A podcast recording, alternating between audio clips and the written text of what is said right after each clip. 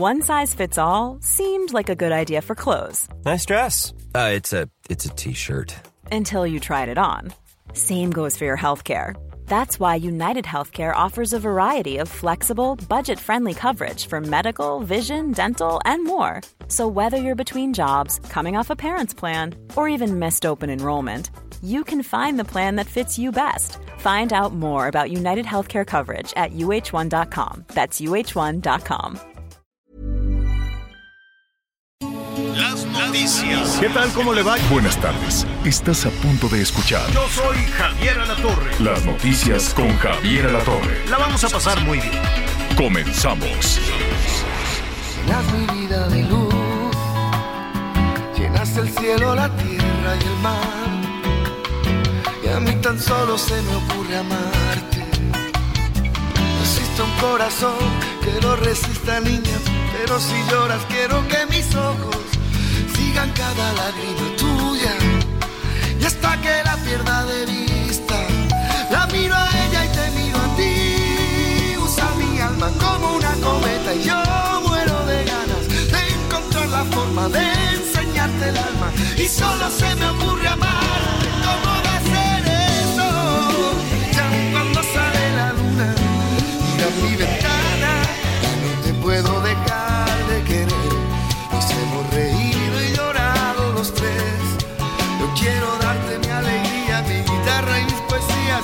Solo se me ocurre amarte.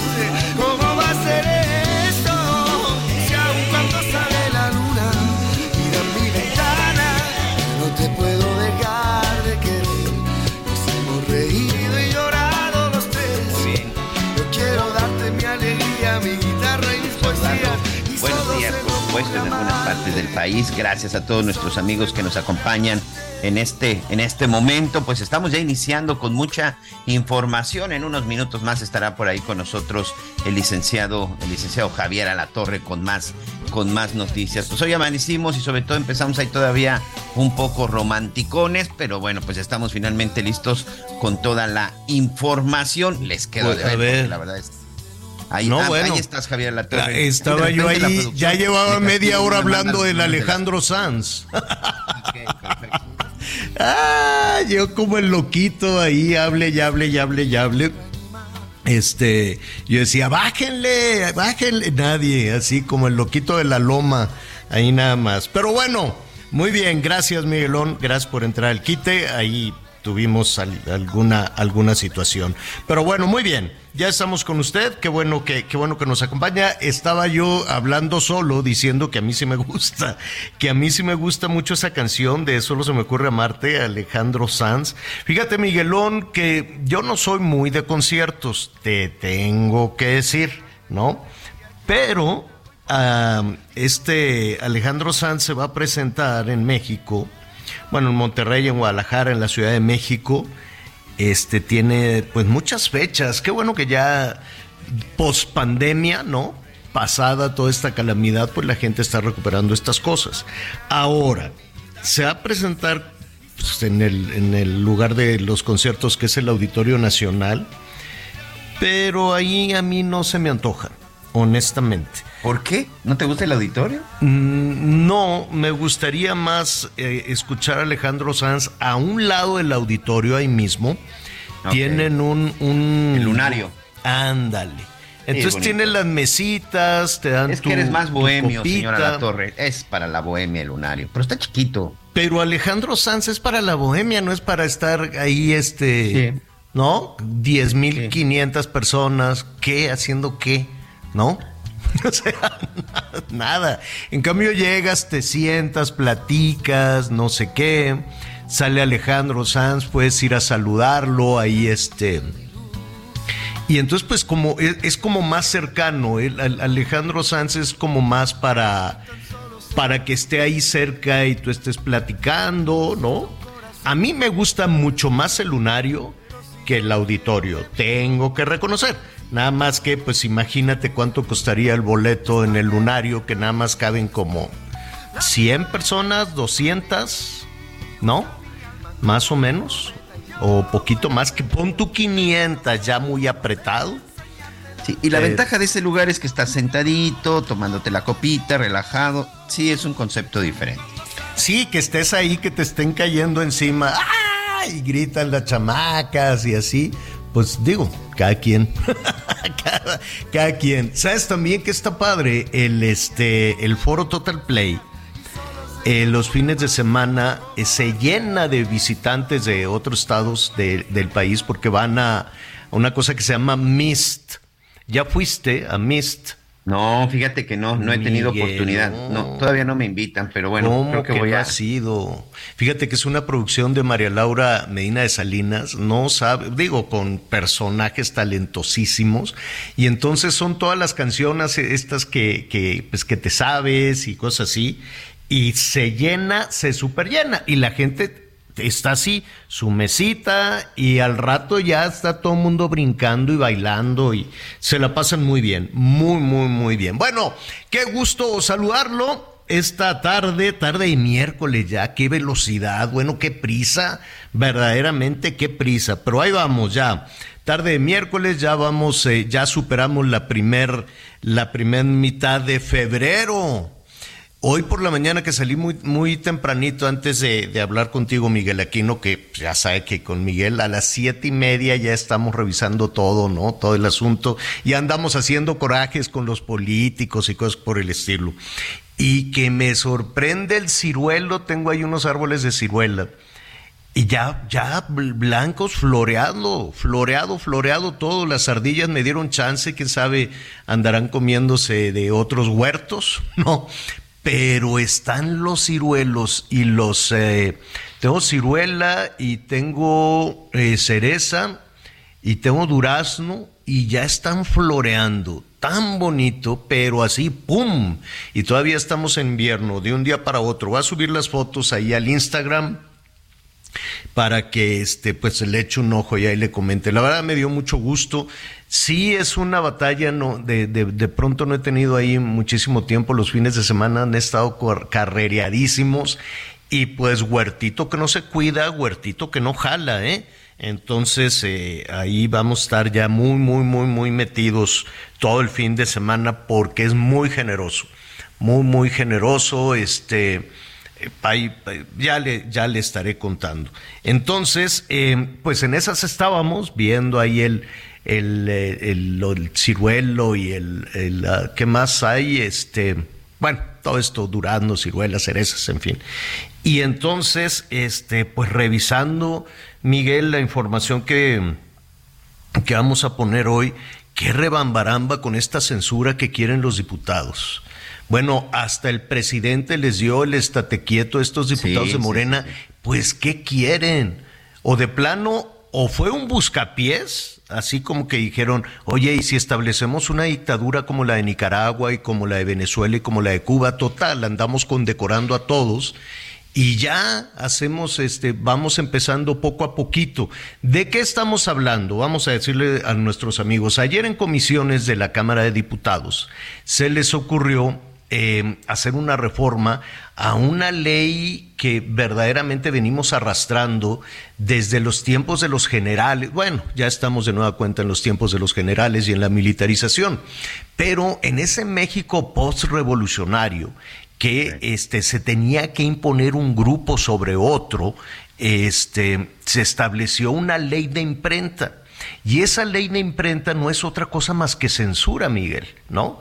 Pero es una ley que venimos arrastrando desde hace muchísimo tiempo, ya de por sí. es un asunto- 1917, Javier, desde hace 106 años. Fíjate, desde 1917, cuando los militares decían, usted a mí me va a obedecer eh, y, y si no voy a poner una ley para que así esté toda la ciudadanía de rodillas. Bueno, pues venimos arrastrando con esa cosa desde hace, ¿cuánto? ¿Ciento qué? 106 años, señor. Fue promulgada por Venustiano Carranza. Bueno, Fíjate. fue dada a conocer en 1917, el mismo año de la Constitución. Bueno, pues ahora imagínese usted. Y de pronto se le ocurre a algunos, este, yo, yo no sé si quieren quedar bien con su patrón. Yo pensé que los Ahora le diputados. salió el tiro por la culata. Claro, yo pensé que los diputados le hacen caso a los ciudadanos, pero pues no. Están de rodillas, dicen, no me vaya a tronar los dedos el patrón. ¿Quién es el patrón de los diputados? Pues el presidente.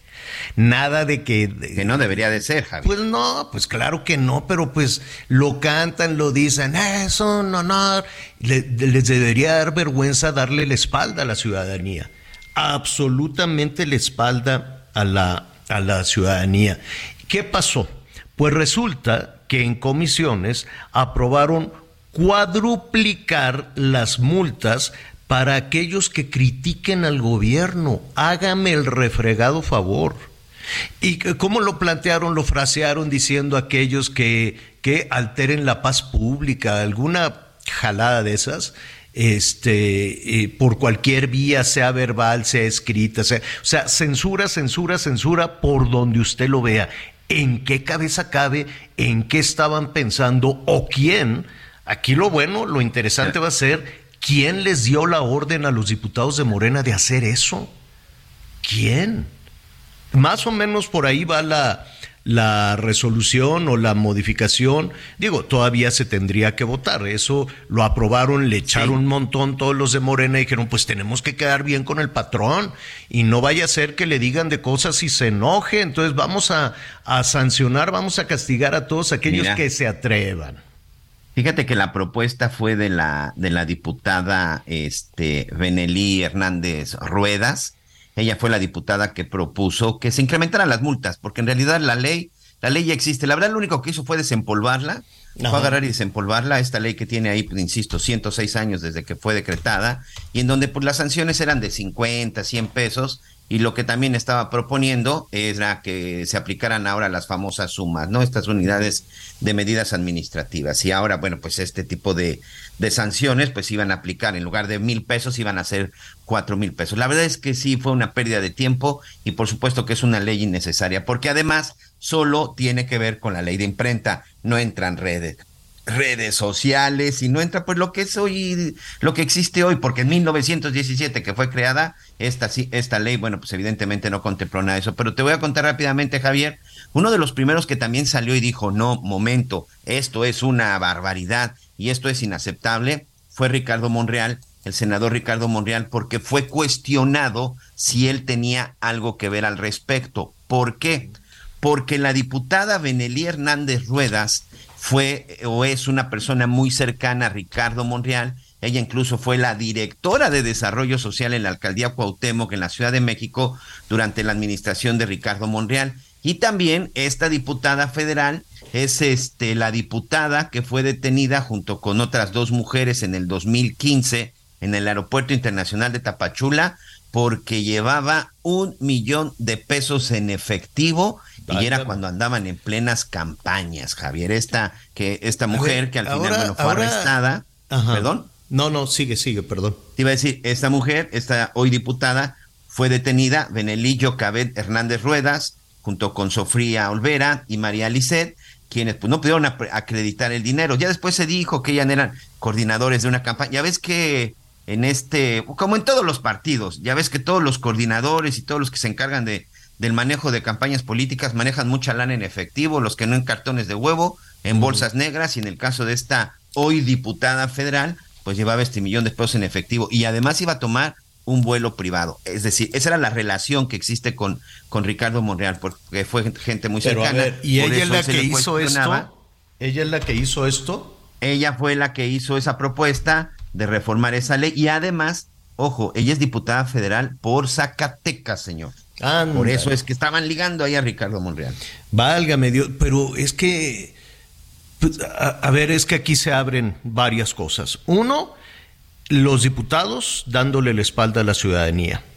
Sí. Dos, tratar de llevar, yo no sé si fue casualidad, porque en la política no hay casualidades, no hay neces sí hay muchas ocurrencias, pero cosas tan serias como esta, pues debe de haber sido una instrucción.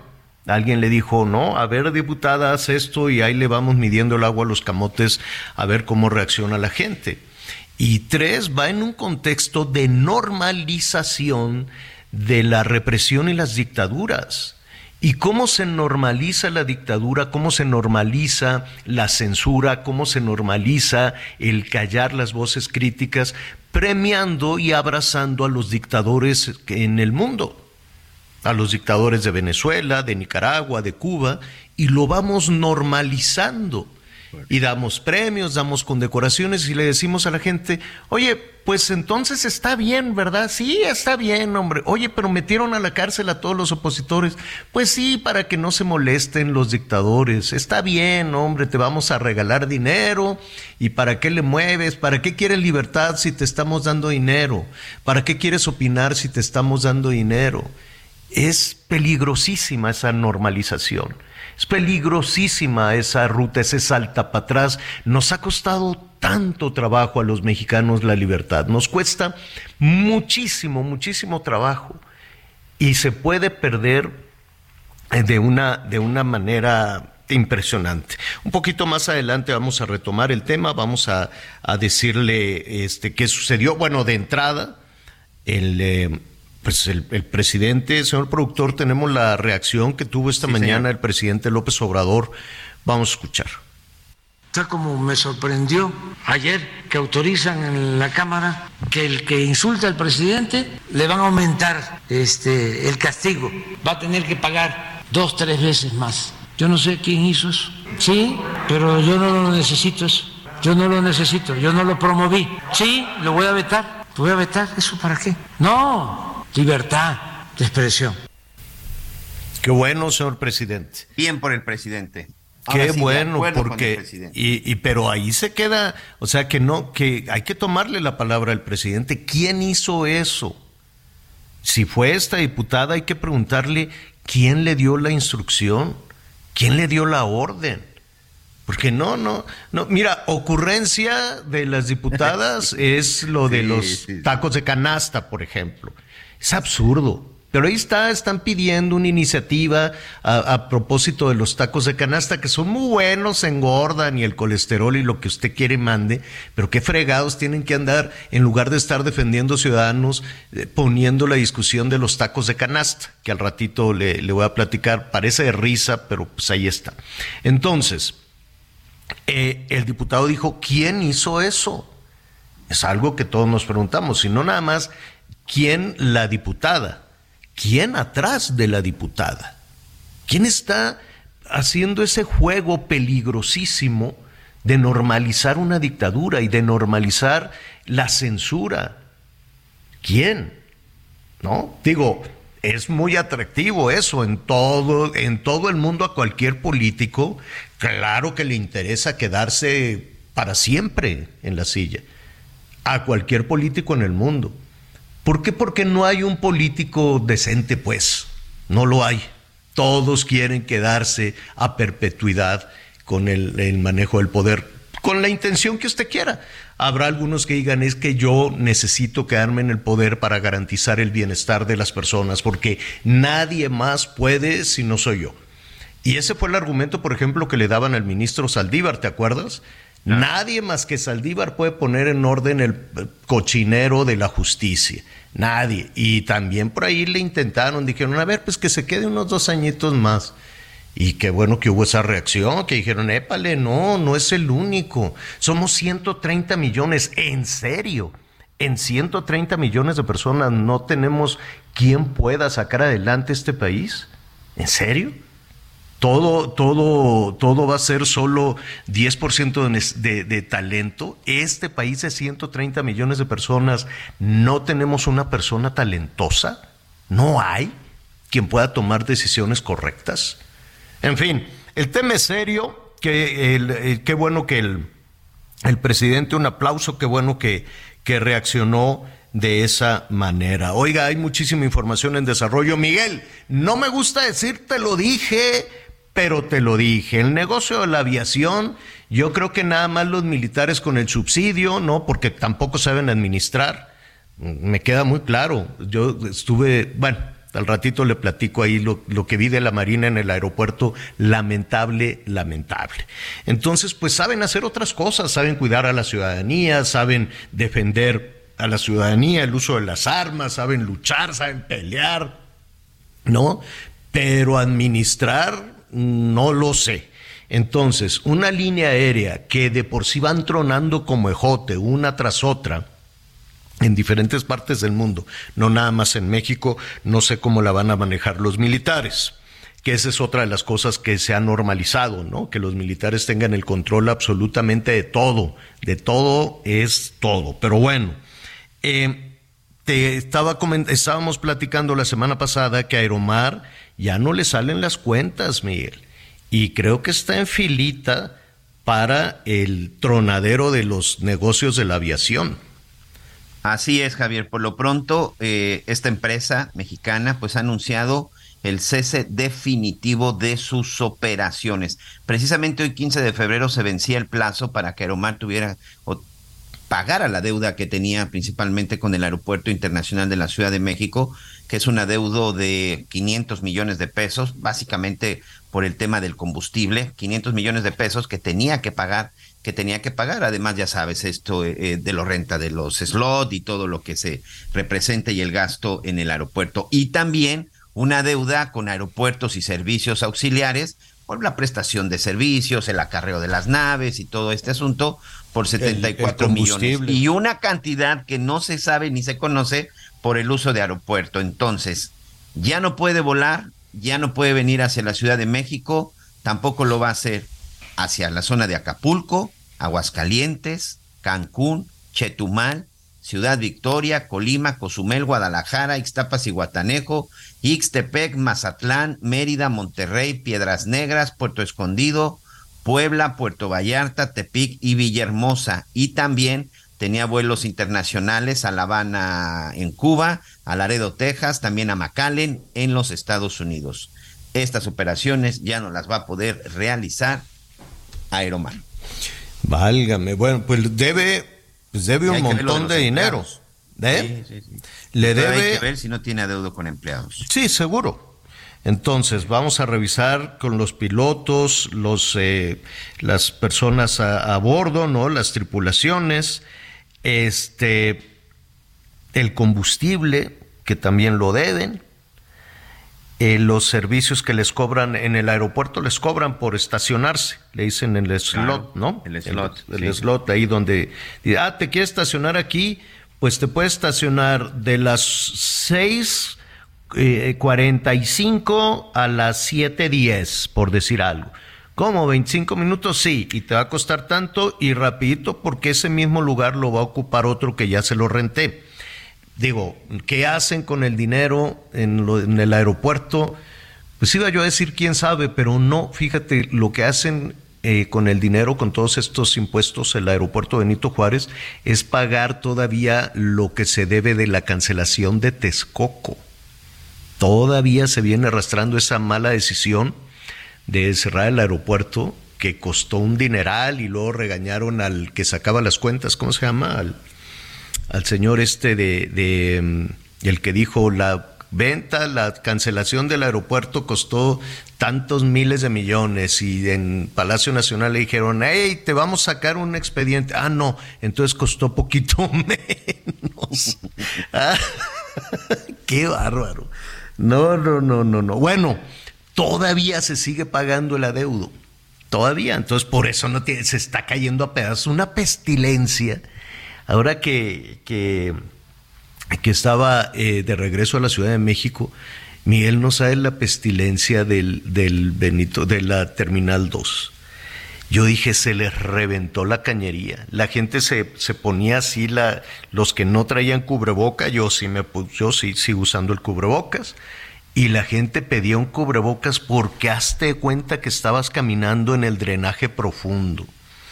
Una pestilencia pero terrible, terrible. Y los marinos, pues con mucha dedicación, pero no tienen, no, no, no saben, pues ellos fueron entrenados y eh, este, no nada más entrenados, hicieron carrera dentro de la marina para otra cosa no para andar este, guiando a, los turistas, bájese por ahí, váyase para allá y ellos mismos este, cometían errores y dicen, no, es que no nos hacen caso los aquí los del aeropuerto, porque le dije, oye, ¿por qué traen tanto desorden y esa pestilencia? Le dije, les va a hacer daño a ustedes, ¿cómo están trabajando con esta peste? Dice, pues aquí nos tienen y no nos hacen caso los, los del aeropuerto, son bien flojos, no sé qué. Bueno, una cosa terrible, Terrible, terrible, terrible. No hay para cuándo, no hay forma de que eso, de que eso arregle, ni lo van a arreglar. Ni eh, ya lo que queda de este gobierno, ¿tú crees que le van a querer gastar al aeropuerto? ¡Nambre! Vamos a hacer una pausa y volvemos. La miro a ella y te miro a ti. Usa mi alma como una cometa y yo muero de ganas de encontrar la forma de enseñarte el alma. Y solo se me ocurre amarte.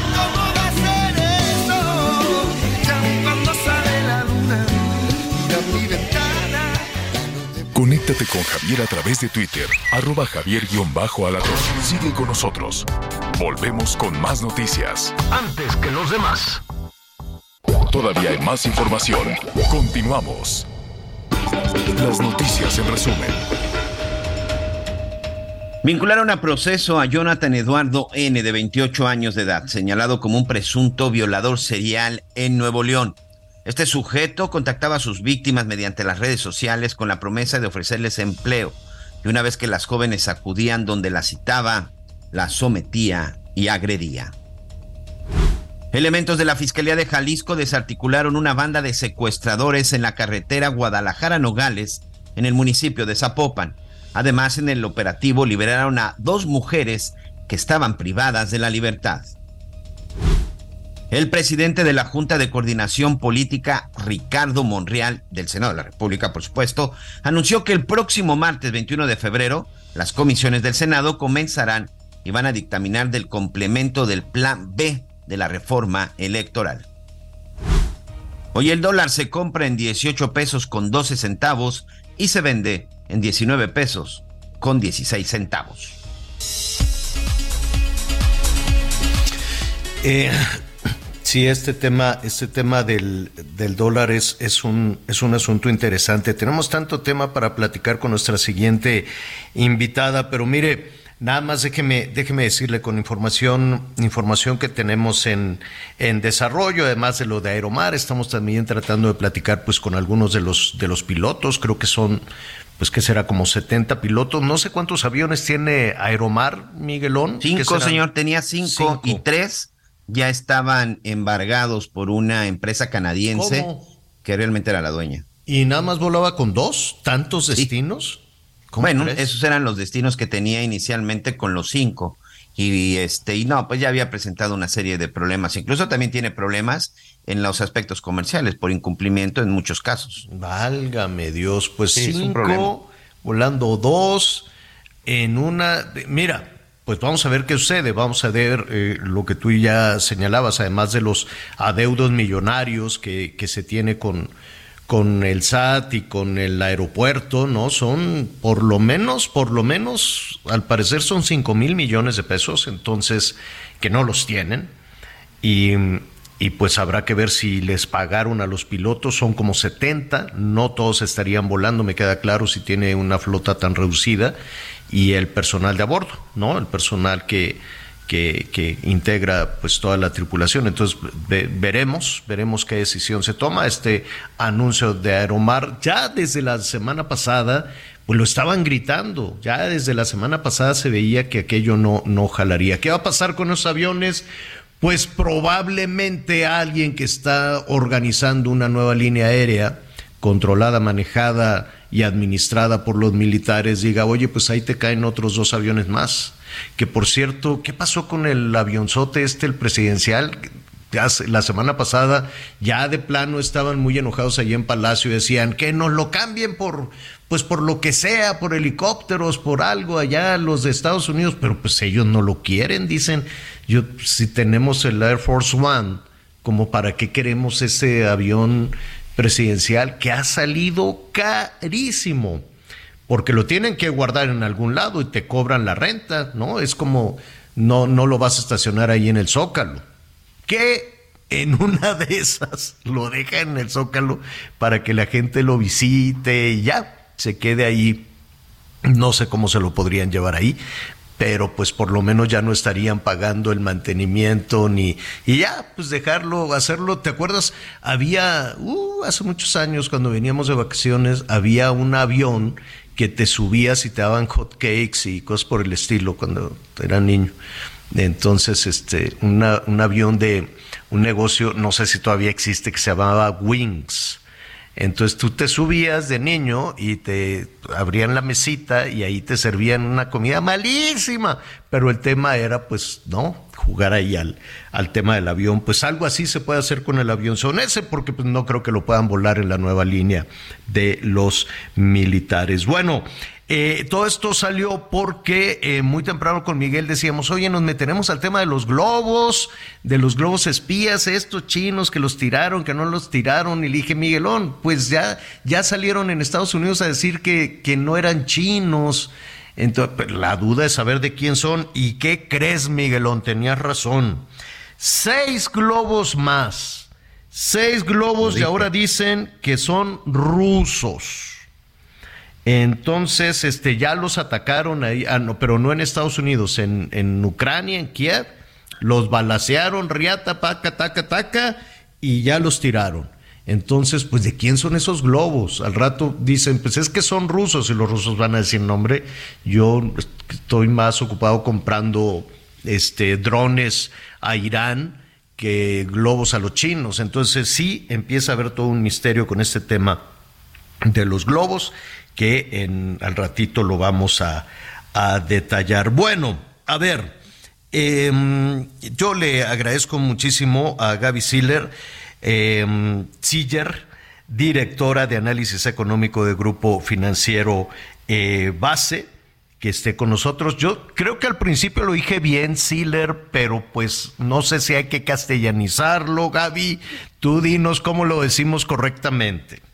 ¿Cómo estás, Javier? Muy buenos días. Es Siller, así como se escucha tal cual, pero no hay problema. Ya, ya Perfecto, muy bien. Oye, muchísimos, eh, muchísimos temas para, para conversar con, con, contigo, pero en principio, a ver, había toda una discusión y veía toda una explicación muy acertada que hacías en redes sociales a propósito del maíz eh, amarillo para los Estados Unidos, pues es, es un producto importante, ¿no? Son millones de dólares en los, para los productores norteamericanos.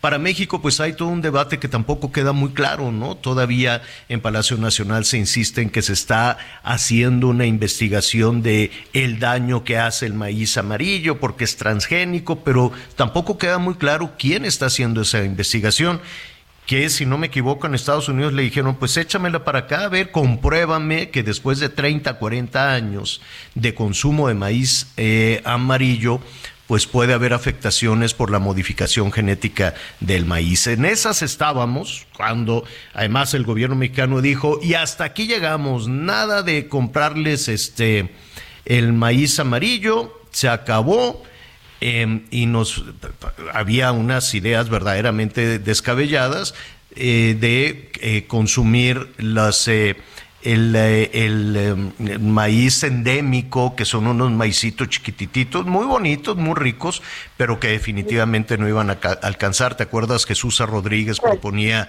regresemos a este maíz originario y pues no te alcanza ni para una tortilla. ¿En qué se quedó todo esto? ¿Nos vamos a panel de controversias? ¿Ya no? ¿Echó para atrás, eh, se echó para atrás el gobierno mexicano? Bueno, para todo esto pues hay que recordar que México tiene un tratado comercial con México, con Estados Unidos y con Canadá. Y Estados Unidos la mayor exportación agropecuaria tiene que ver con el maíz.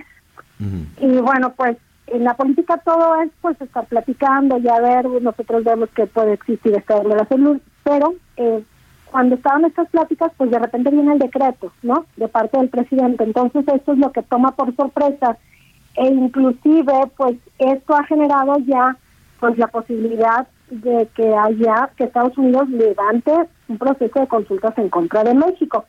Hay mucha gente que dice, bueno, pero es que no es tan relevante la parte del maíz pero hay que recordar que hay un proceso de consultas ya abierto en materia energética. Y aunque son independientes los dos procesos, esto sí puede presionar políticamente a Estados Unidos para que el proceso de consultas en materia energética brinque a ya un panel en donde México pudiera ser sancionado con multas o con aranceles. Entonces, yo creo que mm, más bien deberíamos estarnos comportando como aliados comerciales, sobre todo ahorita que está la guerra comercial entre China y Estados Unidos, aprovechar esta oportunidad que tiene México para llegar, para que llegue mayor inversión extranjera directa a nuestro país.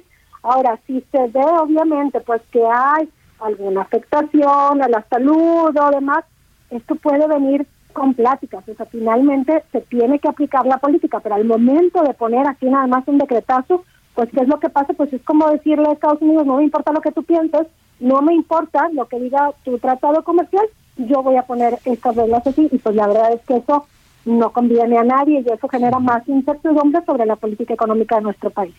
Eh, ¿Tú consideras que la, la, pues no sé si decir amenaza o la intención de llevar toda esta discusión eh, junto con otras al panel, a un panel de controversia, em, que nuestros amigos en el país, ayúdame Gaby a decir, si México pierde en un panel de controversia, pues le sale caro, ¿no?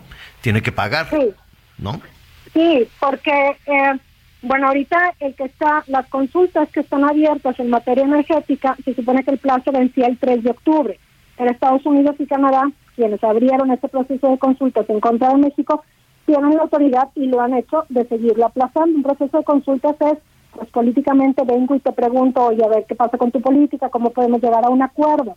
Pero si esto no termina bien, pues entonces nos iremos a paneles, que es algo así como un juicio, en donde México tiene una gran posibilidad de perder, y entonces ahí vienen pues las, las multas o las sanciones comerciales.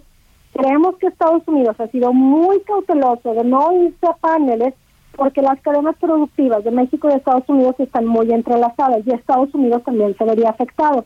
Pero lo que pudieran hacer es poner multas, es decir, no aranceles, sino más bien multas que tuviera que pagar el gobierno de México.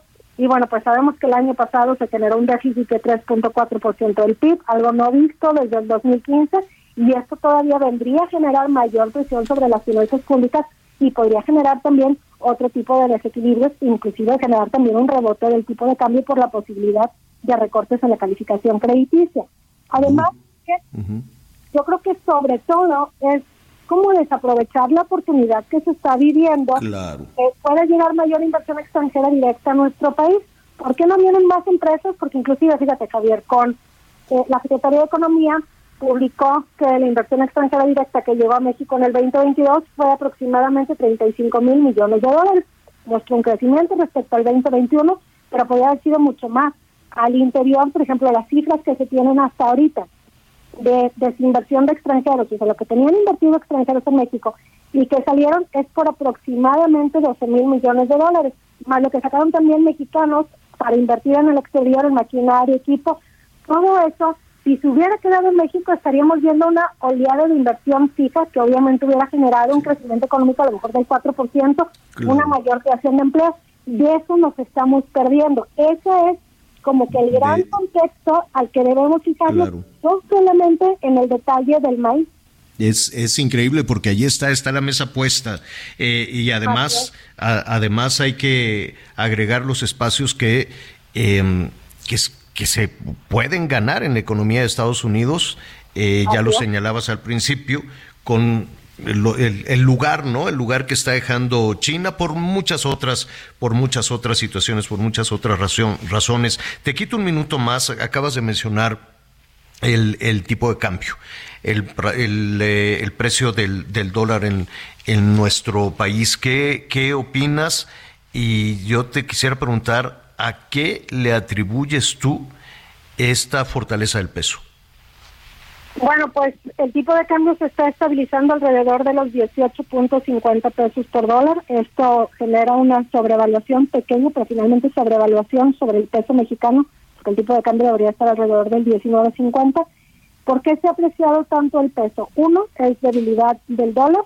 Dos, tiene que ver con todos los flujos de capitales que han llegado a nuestro país por exportaciones el año pasado sumaron alrededor de 550 mil millones de dólares, remesas también 58 mil millones de dólares y la inversión extranjera directa que mencionamos hace un momento.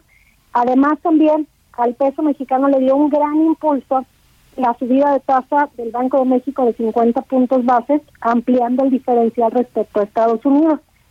La cosa es que entre más abajo está el tipo de cambio, se hace más vulnerable a un rebote hacia los 19 pesos por dólar por cualquier cosa que pueda pasar. Ya lo vimos hace dos semanas cuando la Reserva Federal de Estados Unidos da su anuncio de política monetaria y se baja el tipo de cambio de 18.50, pero dos días después sale la tasa de desempleo allá en 3.4%, la menor tasa desde 1969 y el tipo de cambio se subió a 19 pesos por dólar y esa volatilidad no beneficia a nadie, ni a importadores ni a exportadores. Ahora, un tipo de cambio bajo ayuda a la inflación, pero por el otro lado, tanto a los receptores de remesas como a los exportadores no les ayuda.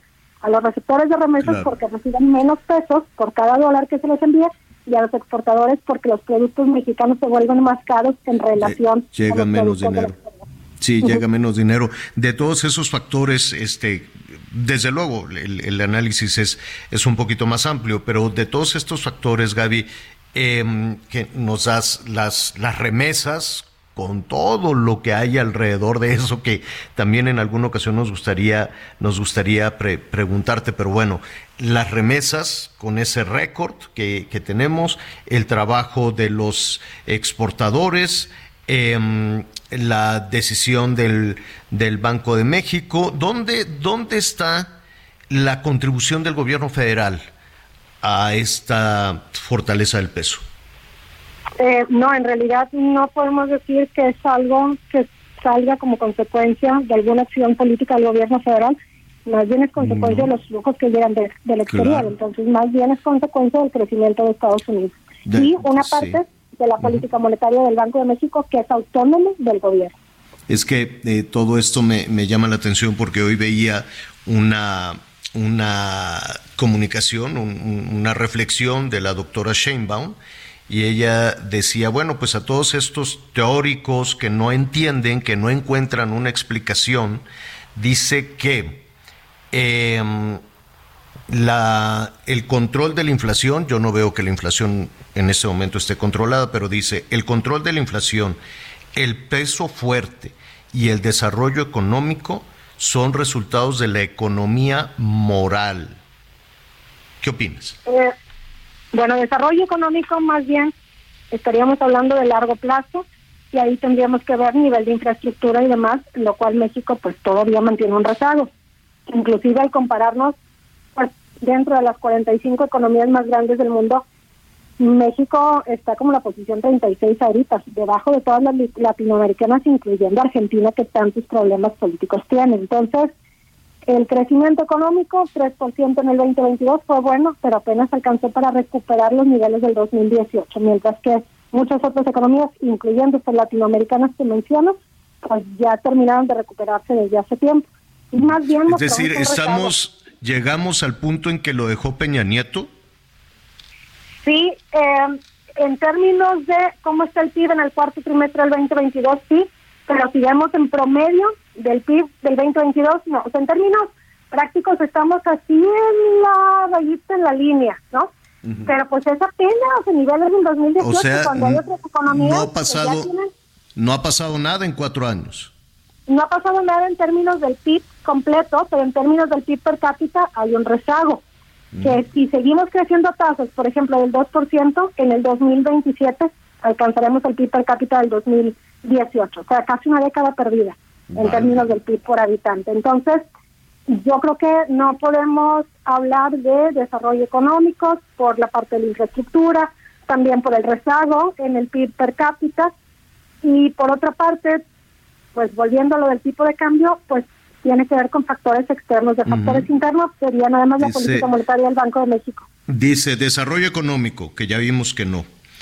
Eh, control, eh, la inflación controlada, pues controlada en Estados Unidos, que van pian pianito, pero cada vez la brecha entre es inevitable comparar eh, la inflación de anualizada de México con la de los Estados Unidos, ¿no? Sí, allá en Estados Unidos a enero lleva siete meses consecutivos ya desacelerándose. En México no, inclusive la, la parte subyacente, que es la, la inflación medular de la economía, ha subido en los, en los 25 de los últimos 26 meses. Y no todo es importado, porque también como que nos quedamos con, es que la pandemia, las distorsiones generadas y la guerra, no, en México hay dos cosas que están generando presiones inflacionarias. Uno, los incrementos en el salario mínimo que todo el mundo decimos, pues es buenísimo, ¿verdad? Qué padre que suban el sueldo, pero si eso no viene acompañado de un incremento de la productividad, un incremento en la inversión fija, solamente se convierte en presiones inflacionarias. Y dos, el déficit fiscal 3.4% en 2022, el mayor desde el 2015. Ese déficit fiscal amplio también genera presiones inflacionarias. Entonces, eh, por una parte, pues vemos el Banco de México que está tratando de controlar la inflación, pero por el otro lado, pues hay decisiones políticas internas que más bien generan presiones inflacionarias en lugar de ayudar. Gaby Siller, muchísimas gracias, directora de análisis económico del Grupo Financiero Base y además profesora investigadora del TEC de Monterrey. Gracias, Gaby. Gracias a ti, Javier. Hasta luego. Hasta luego. Bueno, pues, eh, pues ahí está. Son dos puntos de, de vista, este, pues diferentes. A mí me queda claro que todas aquellas personas que tienen en sus manos el destino de millones de familias, pues actúan de buena fe, ¿no? Con propuestas este, distintas, con rutas distintas, y aquí el asunto es cuánto tiempo habrá que darle porque pues a este proyecto que estamos viviendo en este, en este momento a, eh, a finales de este año, cuando se conozca quiénes son los candidatos de Morena y de la oposición a la presidencia de la República, hasta aquí llegamos. ¿No? Así sucede, así sucede en México, se está tratando de que las cosas sean diferentes, de que las cosas tengan continuidad, pero siempre hemos escuchado de que los proyectos tendrán continuidad. Se lo hemos escuchado al PRI, se lo hemos escuchado al PAN, se lo hemos escuchado a Morena, pero en esencia, por, por la, la tradición política, la poderosísima política de nuestro país es borrón y cuenta nueva, ya llegué yo Oye, no, pero pues que se sentaron las bases, pues no, pues esas bases se sentaron, ya quítenlas pues, yo voy a traer mis nuevas bases, yo voy a sentar mis nuevas bases, yo voy a traer mi nuevo proyecto y volvemos a construir el país, no cada seis, cada cinco años aproximadamente. Y eso eh, pues sucede en todo, en los municipios pues ahora con, el tema de reelección ayudó un poquito porque los municipios tenían dos años, un año, un año aprendizaje de las presidentas y presidentes municipales que aprendieran ahí lo básico para poder administrar, un año de ejecución y un año de gastarse, de robarse el dinero o de gastarlo en los procesos electorales para lo que sigue. Entonces decían, no, pues como yo ya me voy, me va a fregar la lana. Entonces los municipios era lo que estaba más amolado porque nada más trabajaban un par de años y robaban uno. Ahora pues ya con la reelección pues trabajan pues por lo menos un, un, un poquito más. Qué desgracia, ¿no, Miguel? Que este tema no se le ve, yo por lo menos no le veo que vaya a cambiar. Sí, efectivamente, esa es una de las cosas que por más que quieran de repente imponer ciertas políticas o por más que quieran interponer ciertas cosas, pues no, no se le ve el cambio. Pero además también creo, Javier, que una de las cosas muy importantes es que mientras sigamos nosotros diciendo que lo que está levantando, no quiero decir que la economía del país, pero sí la economía familiar, pues tiene que ver con las remesas. Cuando de repente tú recargas todo eso, pues creo que, que, estás mandando el mensaje equivocado, porque pareciera que entonces la solución es, pues vámonos de ilegales todos para mandar dólares a este país, ¿no? Claro, claro, y, se toma como una política pública. Y entonces, pues ahí está el motivo de por qué pues, sigue el, eh, el río de, el río de personas, ¿no? De Tanto las que salen de México como las que cruzan por Estados Unidos, de, de Centroamérica, pues porque ahí encontraron la clave los gobiernos de México y de Centroamérica, de, como no podemos, pues que se vayan y nos mantengan. ¿No? Se repite, así como sucede con muchísimas familias en Zacatecas, en Michoacán, en Durango, en todo el país, ¿no? Muchísimas familias que dicen, no, pues que se vaya, que se vayan tantos hijos y que nos mantengan a, todos a todos los demás. Así sucede en el plan macro, así sucede con todo el país. Hay que mandarlos al otro lado para que nos mantengan porque es hoy por hoy la principal entrada de divisas. Dice, ¿cómo es el dicho este de febrero, qué? Febrero loco, y marzo otro poco, señor. Y marzo otro poco. Y entonces en febrero son unos ventarrones. Después de la pausa le voy a decir, fíjese, están pronosticando para hoy ventarrones tremendos de hasta 110 kilómetros por hora. Unas tolva, bueno, va a estar todo, todo mugroso, todo lleno de polvo. Ahorita le digo en dónde. Mientras tanto, pues hacemos una pausa y volvemos. Perdón por pensar cosas que no son. Es que antes de ti me volvieron mierda el corazón. Por eso te pido perdón. Nada de esto es culpa tuya. No quiero que nuestro futuro, mi pasado, lo destruya. Quisiera tener en el pecho un botón. Para borrarle la memoria al corazón. Conéctate con Miguel Aquino a través de Twitter, arroba Miguel Aquino. Toda la información antes que los demás. Ya volvemos. Todavía hay más información. Continuamos. Oiga, eh, bueno, antes, antes de continuar, en ocasiones, en ocasiones se vive el, el mundo, ¿cómo le diré? el mundo al revés. Yo sé que cada quien es libre, los políticos sobre todo son libres de demandar y de eh, desviar la atención hacia cualquier otra parte. Y esto viene a colación porque la gobernadora de Campeche, Laida Sansores, se ha dado vuelo con el espionaje, los audios, trae alito bueno, pero a cintarazos, ¿no? Y lo exhibe un día sí y otro también. Y luego le exhibieron este, pues a, básicamente a ella y a su equipo, ¿no?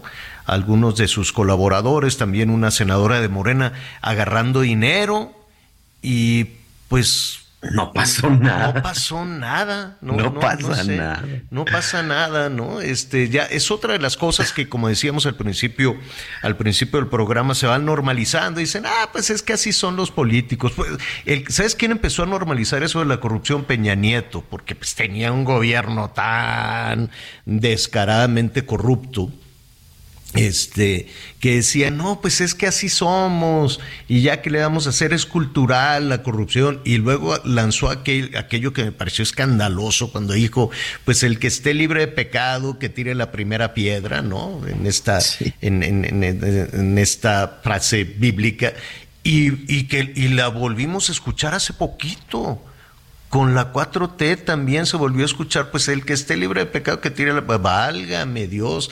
Dije, ¿por qué estaremos normalizando la corrupción? Era una de las principales banderas de la 4T acabar con el asunto de la corrupción.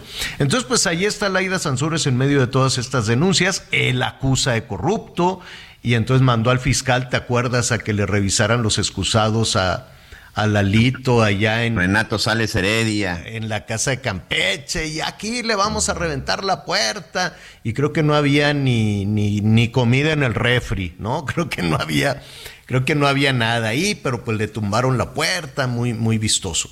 Y después le exhibieron a ella a tres dos funcionarios y una senadora, ¿no? Tres colaboradores que en su momento fueron y han sido gente muy cercana. Bueno, que antes, este, dos de ellos, eh, su secretario, secretario de gobierno y el secretario de educación, eran gente de Alejandro Moreno, ¿eh? Porque incluso es lo que dicen. Sí, ah, recibimos la lana, pero fue en la administración de Alejandro Moreno cuando trabajábamos para Alejandro Moreno, que ah. también ahí sí yo no entendí. Se quejó tanto de la administración de Moreno y se quedó con su gente. Con los que agarran el dinero. Y después Lía Limón, la alcaldesa de la Álvaro Obregón, pues también le empezó a sacar cuentas a Laida. Acuérdese que antes de irse de gobernadora, ella estaba ahí manejando todo el dinero de la Álvaro Obregón. Entonces le empezaron, le dijeron y la acusaron a ella y a un sobrino que hacía presuntamente, porque esas son las acusaciones, pues, que hacía negocios con los desarrolladores, ¿no? Que le decía, pues mira, te voy a dar chance, creo que allá hasta, creo que hasta audios se presentaron y cosas. Ever catch yourself eating the same flavorless dinner three days in a row? Dreaming of something better? Well, HelloFresh is your guilt-free dream come true, baby. It's me, Kiki Palmer. Let's wake up those taste buds with hot, juicy pecan crusted chicken or garlic butter shrimp scampi. Mm. Hello Fresh. Stop dreaming of all the delicious possibilities and dig in at HelloFresh.com. Let's get this dinner party started.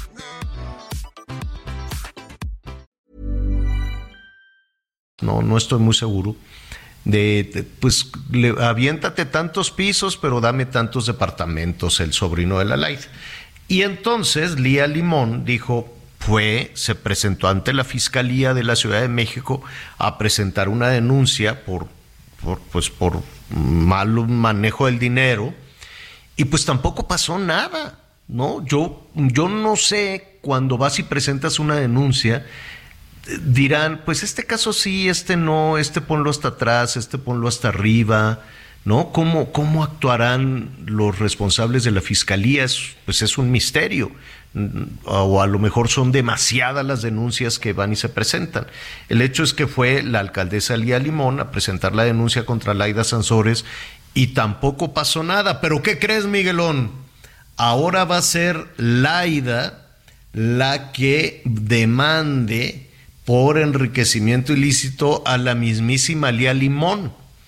Y se me hace que esa sí va a, proceder, ¿no? Pues es Fiscalía de la Ciudad de México, son del mismo partido, pues con mucha dificultad alguien de oposición puede avanzar en materias de justicia cuando la fiscalía es de otro partido. No debería de ser así y debería ser autónoma, debería ser independiente, pero pues en los hechos las fiscalías, la General de la República, las fiscalías de los estados, casi todas, me atrevería a decir, e incluso la de la Ciudad de México, pues están a las órdenes de, de, de, del, del que manda, ¿no? De la jefa de gobierno o del presidente.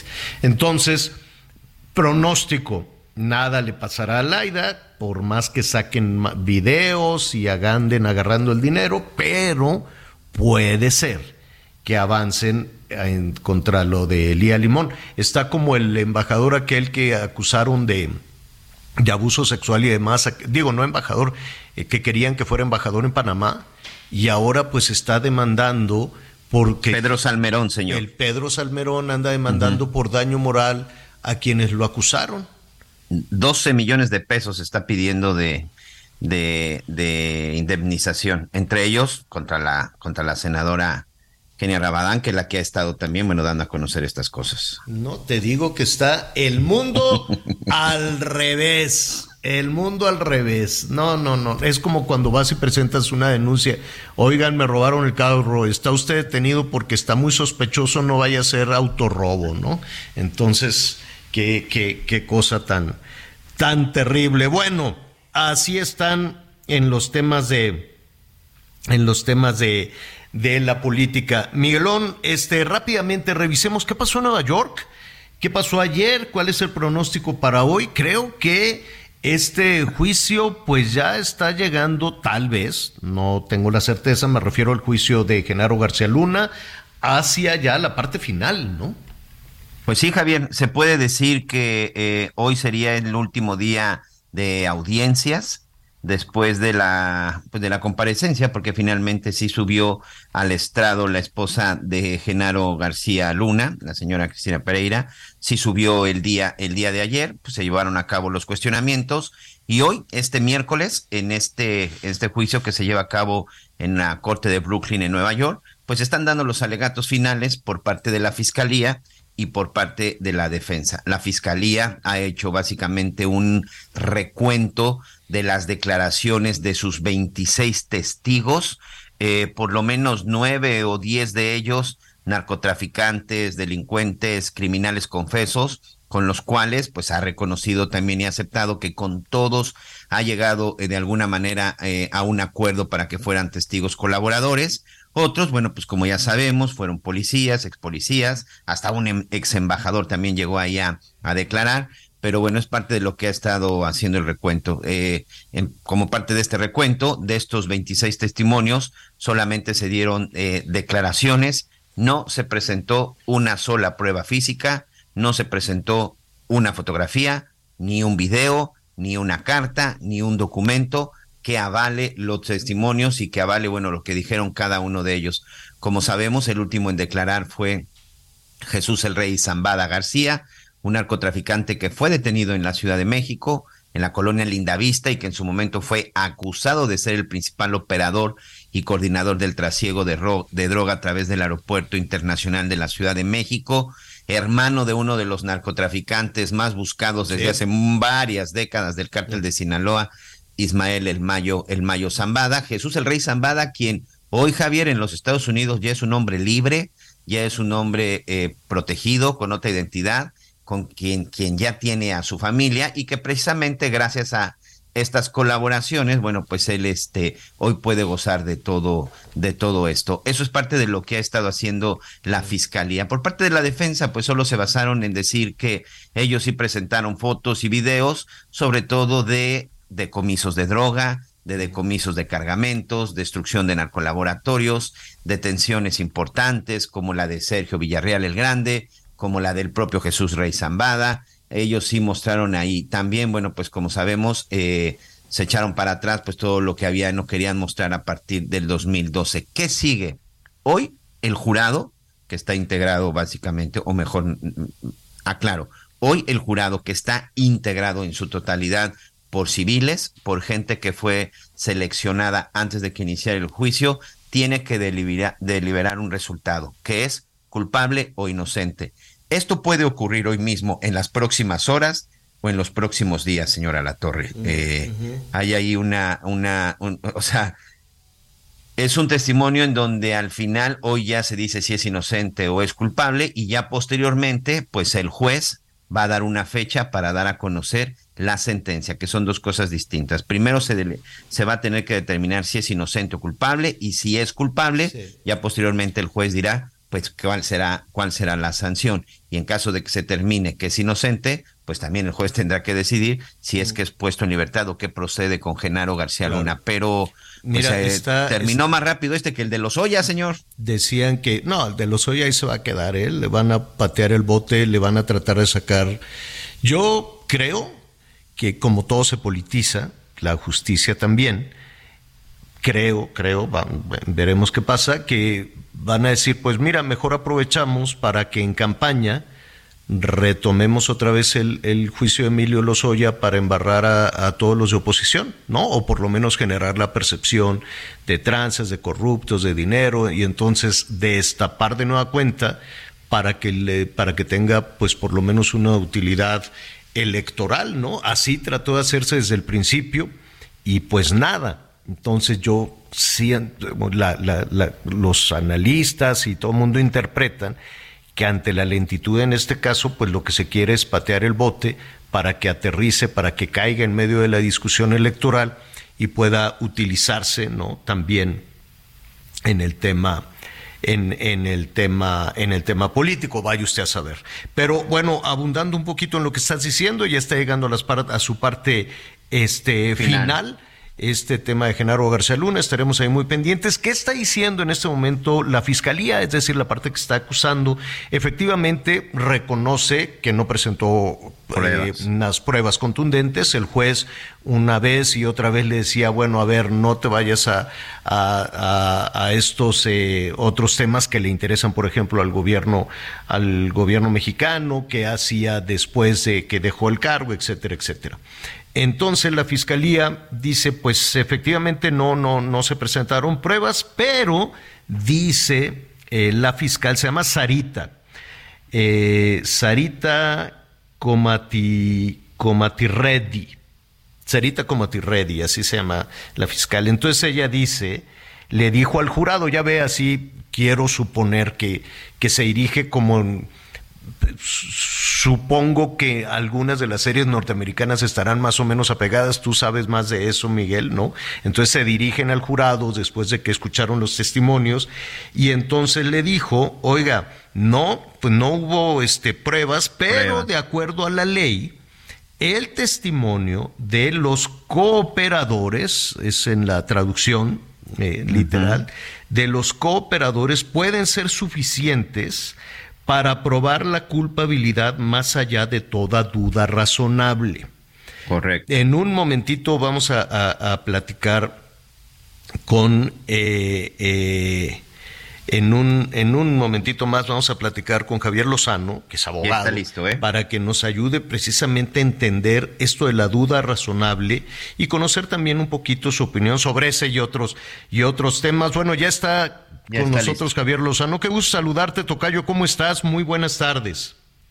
Qué gusto saludarte a ti, mi querido Tocayo, nuevamente. Anita, Miguel, me imagino que están todos por allá. Todos, todos. pues, pues aquí estoy, aquí estoy viendo tantas cosas que están ocurriendo en nuestro país. Arrancó muy movido el año y pues parece que así vamos a seguir.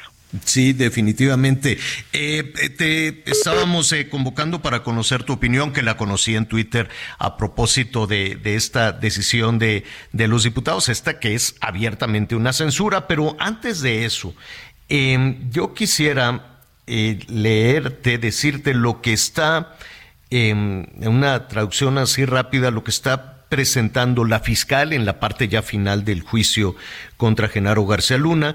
Le dice la fiscal al jurado, que son ciudadanos estadounidenses, hay que recordar en ese contexto que la, la fiscalía convocó pues a un número importante de narcotraficantes y también algunos eh, funcionarios, incluso algún diplomático, y el juez en varias ocasiones les decía, bueno, eh, necesitamos también algún elemento que sustente lo dicho por sus este sus testigos que en la mayoría de las ocasiones decían pues yo escuché, yo vi y solo el rey Zambada es el que en estas declaraciones de las maletas de dinero es el que dice yo personalmente le di dinero a Genaro García Luna, como también dijo que este se lo dio a otros este ya personajes cercanos a funcionarios de la actual de la actual administración.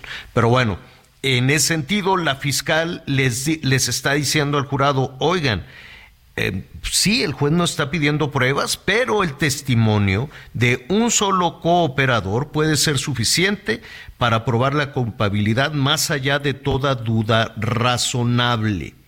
¿Cómo, cómo interpretas tú como abogado esta, esta mm, llamado que hace la fiscalía al jurado que tomará la decisión?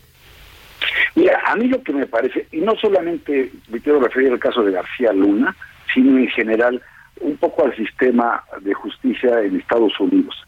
Y también en buena medida en lo que ocurre en nuestro país. En primer lugar, cuando tú tienes un testigo protegido, y ese testigo protegido resulta que también ha sido sentenciado por diversos crímenes que ya fueron comprobados y que por eso fue sentenciado, si tú le das un incentivo a ese testigo protegido para que diga algo a cambio de que se pueda tomar su pena, se pueda reducir su pena corporal, pueda salir antes de la cárcel, en fin, pueda tener otro tipo de beneficios, pues va a decir lo que, lo que tú le escribas, el guion que tú le des como fiscalía, lo va a recitar, se lo va a aprender de memoria y le va a salir bien sabroso al momento de acudir a rendir su testimonio, ¿ves? Pero si no presentas pruebas duras, duras, perdón, claro que existe la duda razonable. Por eso en nuestro sistema penal acusatorio lo que tenemos, y es algo que el presidente López Obrador parece que no ha acabado de entender, y creo que nunca le va a entender, es que aquí lo que priva es la, el principio de presunción de inocencia y el debido proceso. El principio de presunción de inocencia lo que dice es se te se, um, se supone o se te tiene por inocente hasta que no se demuestre lo contrario. Entonces el que acusa tiene que probar. El presidente ha llegado a decir, no, venga Ricardo Anaya México que pruebe su inocencia. No, no, así no funcionan estas cosas, ¿no? lo que tú tienes que hacer es no solamente presentar testimonios, o como el testimonio de 20, este, el que era fiscal de Nayarit, que dijo, me mandó llamar el gobernador Ney González y me dijo que había estado con García con el presidente Calderón y que ellos le pidieron al gobernador cuidar al Chapo Guzmán. A ver, yo trabajé con Felipe Calderón. No, ni, en mi peor pesadilla, ni en el sueño más guajiro, ¿sí? Vería yo haciendo una cosa de esa naturaleza al presidente Calderón. Los dichos de un criminal como ese, o como Rey Zambada, que dijo que llegó, tú, que, tú y yo que conocimos ese restaurante de Gran Postín, que era una cosa, además de un comedero político muy importante, el Sam se dice aquí en Reforma. ¿Tú te imaginas llegar un güey con una maleta con 5 millones de dólares y entregárselos ahí? Y con un grupo de sicarios, perdón que intervenga, como siempre andaba sí, Lozano. Además, No, imagínate nada más. Y además, Y la embajado de los Estados Unidos, que es donde estaba localizado el Champs-Élysées. O sea, entonces, si yo fuera miembro de ese jurado, porque además los miembros del jurado hay que decírselo a la audiencia, no son abogados, no son peritos, no son fiscales, no son parte interesada, son ciudadanos. Así como te eligen a ti para ser funcionario de casilla en los procesos electorales, así te pueden elegir para ser parte. Entonces, ¿a qué están apelando? A tu buen juicio y a tu criterio, ¿no? A tu sentido común. En, en esta historia, a reserva desde luego de la decisión que se tome en las próximas en las próximas horas, porque ya estamos prácticamente en la parte final de, de este juicio tocayo, eh, lo que lo que hemos visto en el en el seguimiento por tratarse de, de, de estos de estos personajes y además cómo se llevaron a, a todos estos testigos, eh, la descripción de nuestro país es terrible, es lastimosa. Terrible, terrible. Nos están haciendo quedar de veras como un país. Bueno, mira, ahorita desafortunadamente ya tenemos una forma bien, bien, bien ganada, porque como esta, esta administración se ha permitido, siente como la humedad ¿eh? del crimen organizado de todos lados y que se grita en los procesos electorales. Entonces, sí tenemos, cuando ves que y degollaron a cuatro can a cuatro Luis, se, no- se, se nos está perdiendo la, la comunicación con Javier Lozano. En un momentito más lo, lo vamos a vamos a retomar la, la comunicación. Y sí, pues son eh, para, este jurado, para estos ciudadanos que tal vez no están familiarizados, pues están escuchando que si del aeropuerto salía la droga, que si de los trenes, que no, eh, con pruebas o sin pruebas, se va construyendo una referencia de nuestro país de cómo eh, van, que está involucrado el crimen organizado con las autoridades para el envío de droga. Seguramente, aunque no forma parte de este, de este juicio, seguramente muchos de los integrantes, de los ciudadanos de este jurado dicen, bueno, y cuando la droga cruza la frontera, ¿qué pasa después?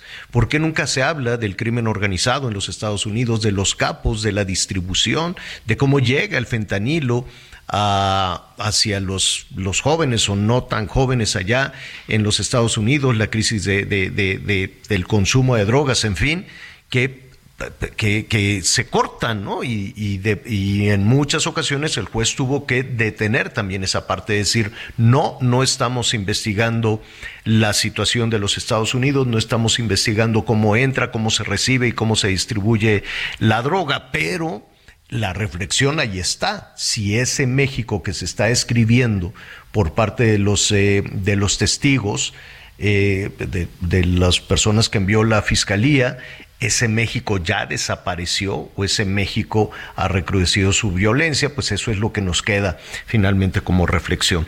Eh, no sé si ya se... No, no. Acá estás, Tocayo. Rápidamente, eh, ayer por la noche, y yo, yo sé que este tema da para más, y si no tienes inconveniente, en cuanto se tenga la resolución, te quiero preguntar de eso, te quiero preguntar también de Emilio Lozoya, si se va a patear el bote para que aterrice en la parte electoral, también es un testigo, también es un, un personaje que puede eh, de- decir muchísimas cosas y con lo que no ha sucedido nada.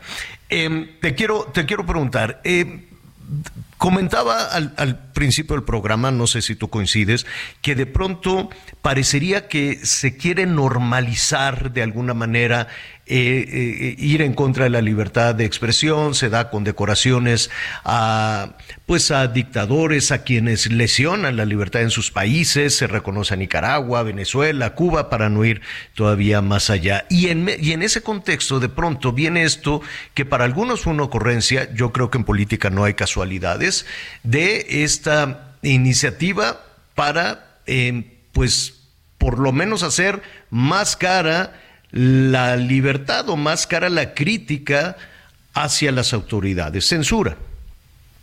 Es una censura, es un intento de censura burdo, dictator. Además,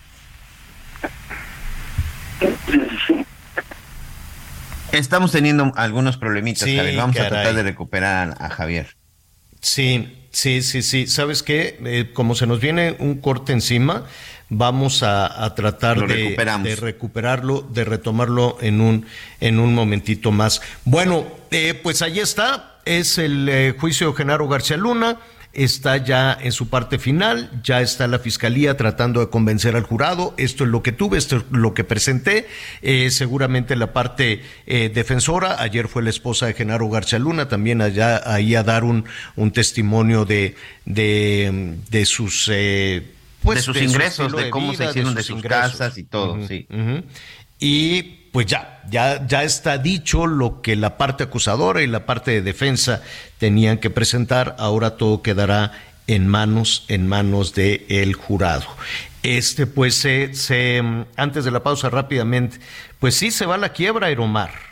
Es la segunda aerolínea que se va a la quiebra en, en la actual administración. Primero fue Interjet, que quebró, y ahora eh, Aeromar, que no tiene para pagar lo que le debe pues a todo Dios, creo que incluso le deben a los pilotos, Miguel. Sí, y también han tenido problemas con los sobrecargos. Mira, tenemos que hacer una pausa si pareces, si te parece regresando, te leo el comunicado que sacaron ya hace unos días eh, los sobrecargos, sobre todo de las, pues de los que les ha estado faltando, porque hasta afectado con sus prestaciones de IMSS y de Infonavit. Pero hacemos una pausa, señor. Volvemos.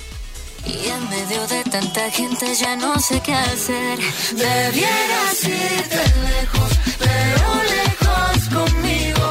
A ver si se nos pasa o me quedo contigo. Debieras irte lejos, pero lejos conmigo.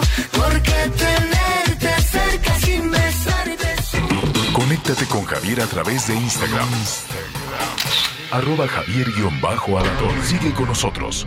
Volvemos con más noticias. Antes que los demás. Todavía hay más información. Continuamos.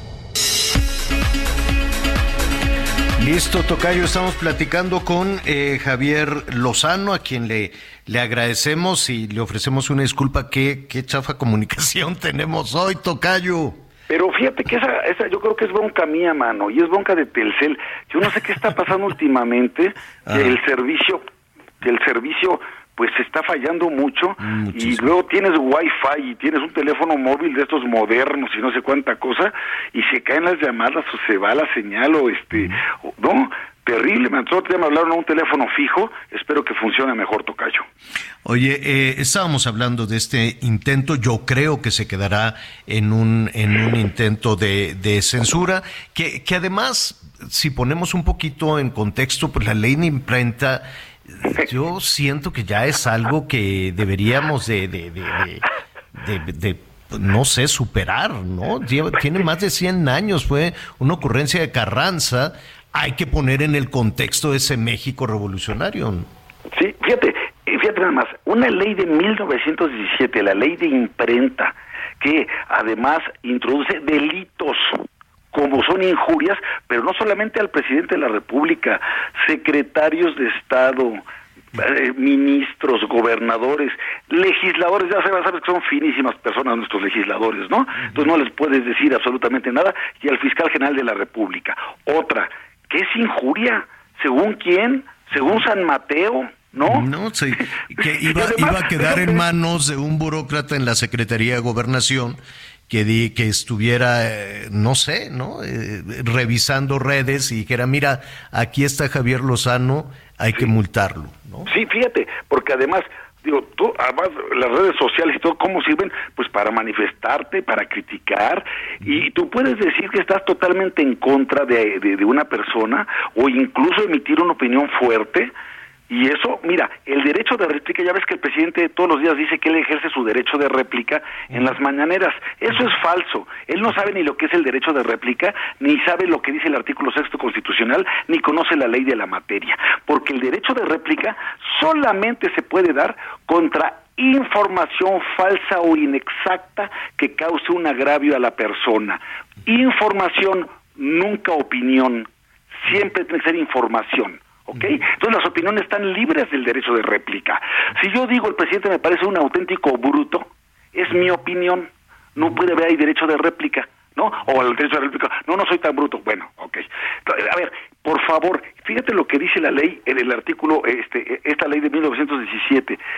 Eh, dice, se considera ataque al orden o a la paz pública, injuriar a la autoridad y generar odio, desprecio o ridículo. Te pregunto, Tocayo, ¿qué hace todas las mañanas el presidente desde sus conferencias de prensa en Palacio Nacional? Lo que hace es esto, es estar generando odio, desprecio y ridículo. Entonces ahora nos van a castigar a los ciudadanos con una lana por expresarnos, pero él va a salirse con la suya. Hoy mismo ya en la mañanera, ya dijo en la mañanera que está en contra y que, y que la va a vetar. Antes de ir a, eso, cuando estás generando de odio, desprecio y qué más? Dice eh, ridículo. Y ridículo. Em, hoy por la mañana, en un eh, programa muy popular en, en Buenos Aires, eh, convocaron a Miguel Aquino y le decían, oye, y esta, esta modificación a la ley, porque pues fue en toda América Latina, se, se convirtió en un tema de, de comentario, este, le decían, ¿Eso aplica también a los gobernantes? ¿Aplica también a los funcionarios allá en Buenos Aires? Pues preguntaban exactamente lo mismo que tú estás señalando, ¿no? No, esto es esto es al contrario, esto es para protegerlos a ellos como si estuvieran en un halo, ¿no? En un capelo de protección donde nadie puede donde nadie los puede juzgar. Fíjate, Fíjate nada más para que puedas comparar con otros casos en el mundo. En Cuba te aplican hasta seis años también por injurias o faltas de respeto al presidente. Nicaragua, en Nicaragua te meten a la cárcel y ya los, exiliaron, ¿no? Ya los, los, los sacaron. Oye, dime, algo, Tocayo. Estamos platicando con Javier Lozano. Em, ¿Es una ocurrencia? Fue una suerte de buscapiés ahora en esto de ir normalizando pues por ejemplo la situación de Nicaragua, de Cuba, de Venezuela, ir normalizando la falta de libertad, que a mí me parece terrible, ¿no? Terrible, pero pero nuestro país ha ido normalizando cosas muy serias. ¿Tú crees que fue una ocurrencia? ¿Fue una instrucción?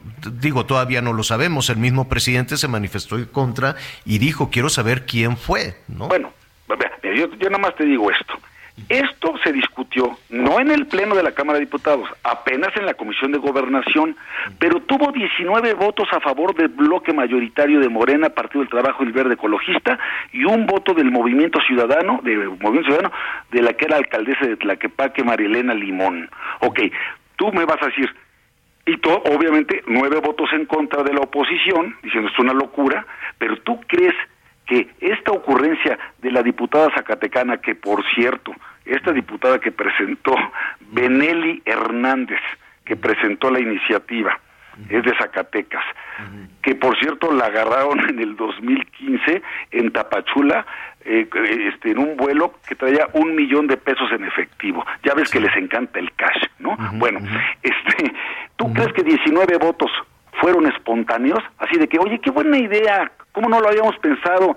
¿Cómo no habíamos agarrado esta ley de 1917, hombre? Y entonces, claro, cuando ven, por supuesto que fue una línea, que fue una instrucción, pero claro, cuando ven que es primera plana en los periódicos, que somos la burla mundial, que todo mundo empieza a levantar las cejas y tal, sale el presidente en la mañanera muy sorprendido. ¿Cómo qué? ¿Quién fue? ¿Cómo? A mí no se me ocurrió, yo no fui, ¿eh? yo no di la instrucción, es más, la voy a vetar para que entonces él quede como el superhéroe, ya que se dio cuenta de que se le viene el mundo encima, pero de que están aventando buscapiés todo el tiempo, como lo fue en su mandato, la, este, en, su, en su momento, perdón, la ampliación de mandato de Arturo Saldívar en la Corte, Claro que fue una cosa de él, del presidente de la República y del propio Arturo Saldívar. Y ya que ven que no le sale, no, entonces por favor que eso se eche para atrás porque va contra la Constitución. Están viendo hasta dónde llegan, Tocayo. Y eso eso no es otra cosa más que un afán este, autoritario y dictatorial. Por eso es tan importante defender al INE, por eso es tan importante también que no se hagan guajes con el, con el plan B. Qué raro que traían tanta prisa y ahora no quieren sacar las cuatro leyes que faltan. ¿Para qué? Pues para jugar con los tiempos y entonces que ya no, entonces que ya no hay oportunidad que esto llegue a la Corte para que lo pueda echar abajo. ¿Ves? O sea, son bien mañosos. Por eso hay que estar bien almejas también nosotros. bien almejas. Así es, Tocayo, y creo que así fue, ¿no? Desde ayer por la noche, de inmediato, sobre todo en las redes sociales, en los espacios, desde ayer el, el, noticiero en la noche prácticamente abríamos con eso, fue de inmediata, inmediata pues la, reacción ante esto. Qué bueno, qué bueno, porque sí tenemos que defender entre todos, no solamente la clase política, los ciudadanos, todos estamos obligados a defender nuestros derechos humanos fundamentales y nuestras libertades, porque hay un afán autoritario y el que no lo quiera ver es porque está ciego, ¿sí? El que no quiera ver que tenemos un afán autoritario y que estos tienen que perpetuarse en el poder al precio que sea y lo que tenemos que privilegiar es la democracia y que sea la mayoría de votos la que diga quién gana y quién pierde en este país. Javier Lozano, muchísimas gracias como siempre, te enviamos un abrazo. Igualmente para ti, para Anita y para Miguel, para todo el equipo de producción. Muy buenas tardes. Gracias, gracias. Adiós. Gracias, es mm, eh, Javier Lozano siempre, siempre eh, polémico, siempre muy claro en sus, en sus eh, posiciones. Vamos contigo, Miguel. Así es, señor. Pues muy pendientes y vamos precisamente a Michoacán porque hay información, tenemos muy información muy importante con nuestra compañera Charbel Lucio. Escuchemos. ¿Qué tal Javier? Buen día. Hoy les quiero compartir la historia de David Guzmán Gaspar, un joven de 26 años originario de Michoacán quien nació con una discapacidad auditiva, una condición que lo llevó a enfrentar el rechazo de la sociedad, las limitaciones para estudiar y las dificultades para conseguir un empleo. Desde pequeño David y su hermano de 31 años que presenta eh, también la misma discapacidad tuvieron que abandonar su natal Uruapan debido a que ahí no había escuelas para personas sordas, por lo que emigraron hacia la capital Morelia donde cursaron desde sus primeros estudios hasta la universidad. Con mucho esfuerzo y con el apoyo de intérpretes de lenguaje de señas, David logró graduarse de la carrera de mercadotecnia y se visualizaba a sí mismo como un hombre eh, profesionista con un trabajo estable. Sin embargo, por su discapacidad, las empresas no lo consideraban apto para laborar. Sin empleo y sin ninguna fuente de ingresos, David y su hermano decidieron registrarse en el programa federal Pensión para el Bienestar de las personas con discapacidad permanente de la Secretaría del Bienestar, en la cual los apoya con un recurso económico bimestral de 2.000 950 pesos que los ha hecho sentirse mucho más independientes y plenos. Vamos a escuchar lo que nos comparte David a través de un intérprete de lenguaje de señas. Realmente las personas discapacitadas no, no han tenido mucho apoyo ni muchas oportunidades, eh, oportunidades de trabajo. Yo, por ejemplo, no tendría, yo creo, sería muy difícil, mucho más difícil, pero gracias al presidente de México, eh, ahora pues él, él, él tuvo, o ellos, su equipo quizá tuvieron esta idea esta idea de apoyar a las personas discapacitadas, también incluirlas en este programa. Sin duda eso ha sido muy beneficioso, muy provechoso. Al ver el entusiasmo de David, la Delegación Regional de Bienestar no solo le otorgó una pensión,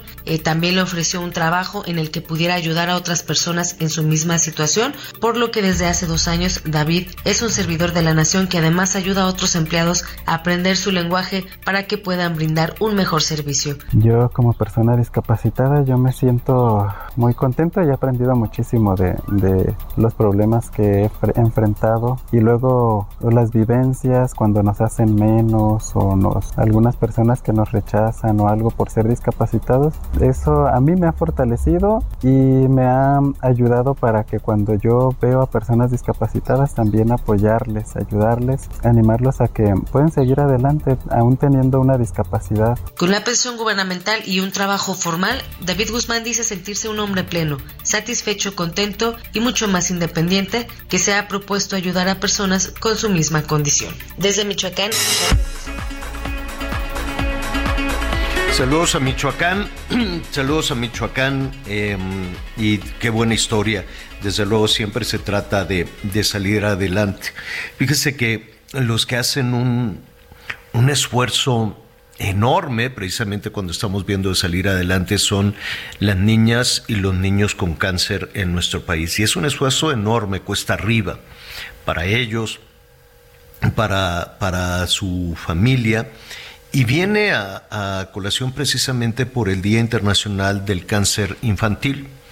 Es un asunto serio en México, es un asunto que ha ido rebotando desafortunadamente em, muy, muy atascado en las cuestiones políticas, en las cuestiones electorales, en, em, pues, en, una vorágine eh, de, que, no merecen los niños y las niñas con cáncer, no merecen eh, estar en medio de las discusiones de chairos, de fifís, de conservadores, de oliberales, de, de todo este tipo de cosas que hacen cada vez más difícil, desafortunadamente, una recuperación. La buena noticia de todo esto es que un porcentaje eh, importante de niñas y de niños con cáncer lo logran. De niños y de niñas con cáncer pueden salir adelante. ¿Cómo hacer? ¿Cómo, cómo lo han logrado en medio de un asunto tan adverso? De por sí el diagnóstico, de por sí la noticia, eh, un, un diagnóstico eh, con cáncer pues es tiene un impacto emocional muy grande para todo para todo el entorno en qué situación estamos, cómo se está viviendo el cáncer infantil en México. Yo le agradezco a María Guadalupe Alejandra Castillo, la presidenta y fundadora de la Asociación Mexicana de Ayuda a Niños con Cáncer, AMANC. ¿Cómo estás, María Guadalupe? Muy, muy buenas tardes. Hola, Javier, qué gusto hablar contigo personalmente. Me emociona. Ustedes, No, al contrario. este, ah, em, este, TV Azteca ha estado siempre cerca de AMANC. Ahí hemos tenido las visitas de ustedes en innumerables ocasiones. Ojalá sigan visitándonos.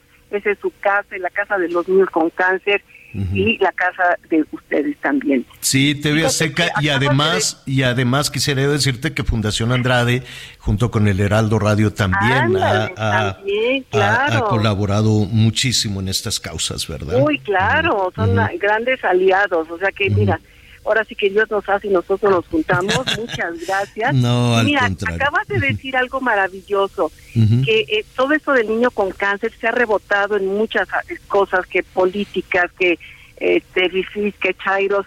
Pero fíjate que en AMAC en, el, en la red AMAC, que estamos con presencia en 23 estados, no hemos dejado de trabajar. Déjame decirte que nosotros aquí en la Ciudad de México, a pesar de la pandemia, no deja, no cerramos un solo día.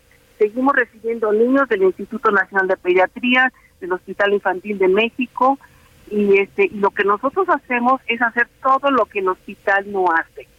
Es todo, te recibo, te doy una este una habitación para ti, tu papá o tu mamá, te damos comida riquísima, te llevamos y te traemos, te damos apoyo psicológico, educacional para que los niños no pierdan la escuela. Tenemos primaria beta con reconocimiento de la C primaria y secundaria. Este, o sea, hacemos todo lo que se necesite. Yo como mamá de niño con cáncer te puedo decir todo lo que humanamente es posible para que el niño no abandone el tratamiento. Y no nada más que no lo abandone, sino que cuando primero Dios termine el tratamiento, será la clase de mexicanos que necesitamos, Javier, que Así se reincorporen con, te- con toda esa alegría que tienen. Entonces, esta es la buena noticia, es que nos hemos dedicado a trabajar. Claro, y la otra buena nota, primero felicitarte, la verdad es que es, es- es titánico el, el esfuerzo que, que hacen. Caray, En- porque es donativo, tú sabes eso es muy difícil. Dificilísimo. No tenemos un presupuesto fijo de nadie, ni de- de, nadie. De nadie. Y en muchas ocasiones los ciudadanos decimos, ah, es que yo me acuerdo que en alguna ocasión doné o colaboré, pero, pero es, no, esto no es de una vez en la vida, es como el trabajo de ustedes. No, es tremendo. Y fíjate que cuesta mucho trabajo tener una asociación, así como yo la presumo, porque es de verdad lo máximo para los niños. Es mi sueño hecho realidad, te lo juro, que yo quería lo, lo más bonito para estos niños y su familia. Y lo estamos logrando, Javier. Entonces, pero mantener eso, mantener eh, empleados con seguro social y todo cuesta mucho, mm, es, es muy costoso.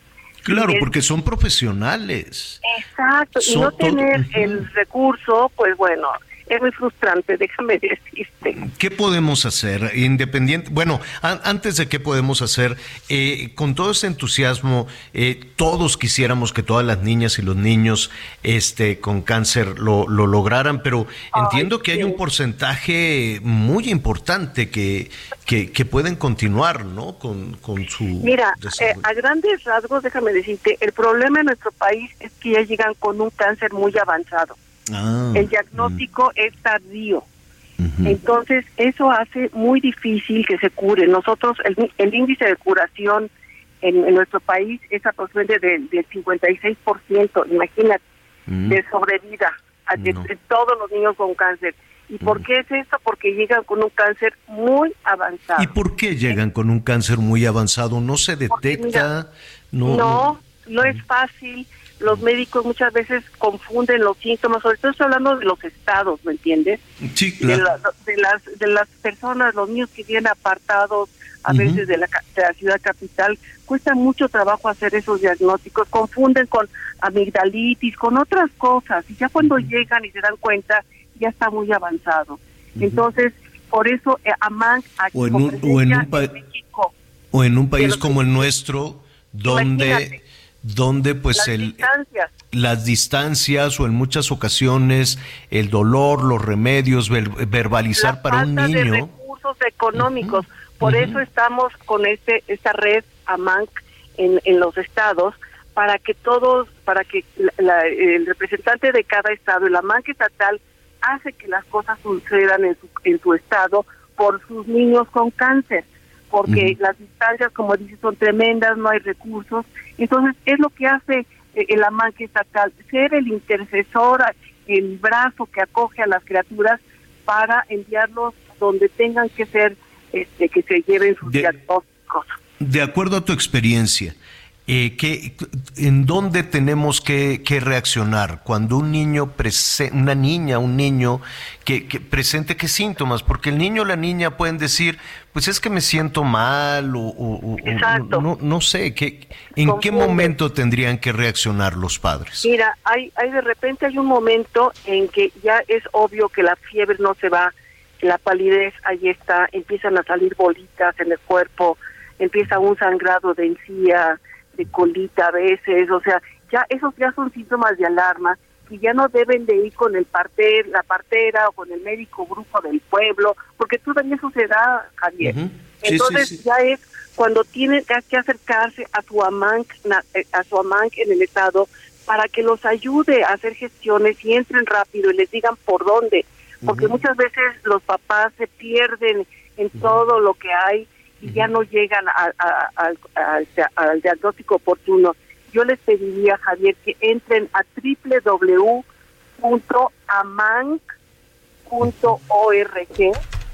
porque ahí tenemos toda la información, las dudas que puedan tener, todo lo que es necesario. Métanse a esa página, por favor, y nosotros podremos ayudar a los papás cuando están con esa incertidumbre. Ahora, Claro. no toda la fiebre quiere decir que es cáncer, no Sí, todo no, es sangrado. no, no, no, pero, pero, ¿Qué, qué pasa, verdad? Sí, seguramente han recibido ustedes casos donde eh, pues pudo haber sido otra otra situación que también se tiene que tratar, ¿no? Que también se tiene que ver, ¿no? no puede ser, no. podemos estar en un país donde dos de tres niños se murieron por rabia en Oaxaca, o sea, Sí, no, sí, eso sí, eso no puede ser. ¿Cómo podemos ayudar? ¿Cómo ayudamos? Pues mira, ahí está la solución. Métanse a la página y los van guiando también a donar, porque de verdad necesitamos, por eso yo, yo insisto mucho, conózcanos, visítenos, vean todo lo que hacemos que es real y verdadero. Nuestras direcciones no son ficticias, no son virtuales. Hay una oficina en, en los en 23 estados y queremos seguir creciendo para darle certeza tanto a los donantes como a los papás de los niños con cáncer que sepan que hay una asociación que los apoya en todo este proceso. ¿Nos recuerdas otra vez? Eh, www. ajá, aquí lo estoy. punto, ¿sí? AMANC es A, M de mamá, A, N, C. Ujú. AMANC, que las, las siglas de Asociación Mexicana de Ayuda a Niños con Cáncer. Entonces, www.amanc.org. Aquí estoy ya, fíjate qué rapidez. Oye, pues te felicito, te- por favor a todo tu equipo. Ay, Eh, eh, espero tener la oportunidad de visitarlas personalmente, de hacer una y verdad. otra vez, una y otra vez todas las historias que sean necesarias. Ujú. este, lo que lo que se haga y sus visitas siempre son además de que los niños adoran a TV Azteca porque de verdad hemos sido amigos desde hace Yo cuánto sé, que yo los lo movimientos Azteca Yo este, lo hemos sé. estado eh, o sea muchas veces cerca Pues hay que entonces, seguir haciendo. no te olvides Javier No, para a nada. Miguel Aquino ahí me lo saluda Aquí está escuchando. Gracias, gracias. Un abrazo y felicidades. Aquí estamos todos escuchando. Te enviamos un abrazo enorme para todo tu equipo, para todas las niñas, para todos los niños. Saber Muchas que hay gracias. futuro, saber que hay vida, si entre todos Exacto. lo podemos hacer, Todos ¿no? Todos podemos ayudar los esperamos Claro que sí. Un abrazo muy fuerte. Sí, mire, y, lo, lo podemos hacer a través de, de, la Fundación Azteca, de la Fundación Andrade, a través de todos los espacios, incluso el Heraldo Radio de TV Azteca. Siempre tenemos esa oportunidad. ¿Cuánto? Lo que usted pueda, ¿no? Lo que usted pueda siempre será eh, bienvenido para darles un futuro. Mire, pues sigue siendo bajo, ¿no? Casi se, no llega al 60% de recuperación. Ojalá logremos que fuera un 80, 90, 100% de recuperación de los niños con cárcel en nuestro país. Estamos, Miguel, desafortunadamente muy, muy atrás.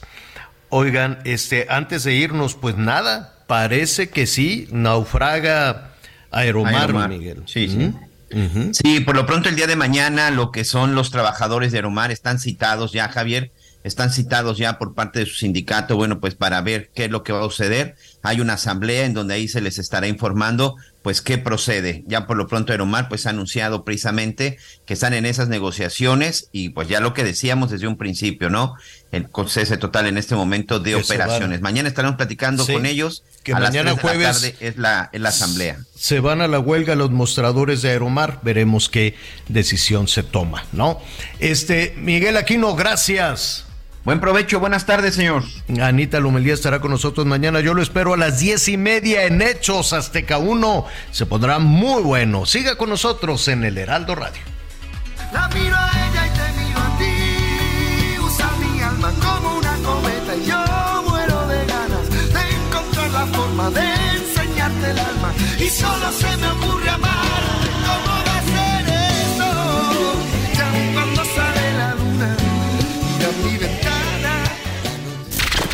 Gracias por acompañarnos en Las Noticias con Javier La Torre.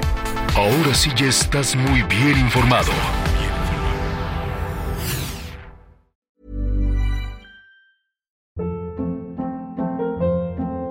Hold up. What was that? Boring. No flavor. That was as bad as those leftovers you ate all week. Kiki Palmer here, and it's time to say hello to something fresh and guilt-free. Hello Fresh. Jazz up dinner with pecan-crusted chicken or garlic butter shrimp scampi. Now that's music to my mouth. Hello Fresh. Let's get this dinner party started. Discover all the delicious possibilities at hellofresh.com.